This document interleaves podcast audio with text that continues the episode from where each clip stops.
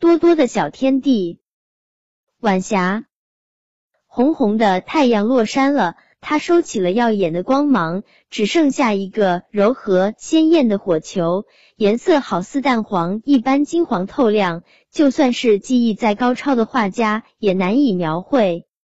渐渐的，太阳的身影消失了，躲到了一片神奇美丽的云彩背后，射出了更加绚丽的光芒。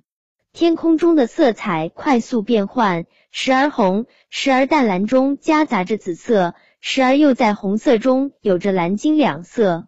云彩忽高忽低，犹如一艘艘乘风破浪的帆船。这情景令人想到了仙境。想到了无穷无尽的奇幻世界，我出神的望着绯红的天空中，仿佛浮现出了一条龙，一条金色的龙，它上游下窜，若隐若现，时而吞云，时而吐雾，不一会就吐出一朵朵娇艳美丽的水花。随着云彩的移动，飞龙钻进了一片燃烧的云朵中，不见了踪影。此时，太阳已经完全下沉。可天空中的余晖仍未散去，我看得入了神，仿佛身临其境，自己也变成了一朵云，飘飘悠悠的飞上了天空。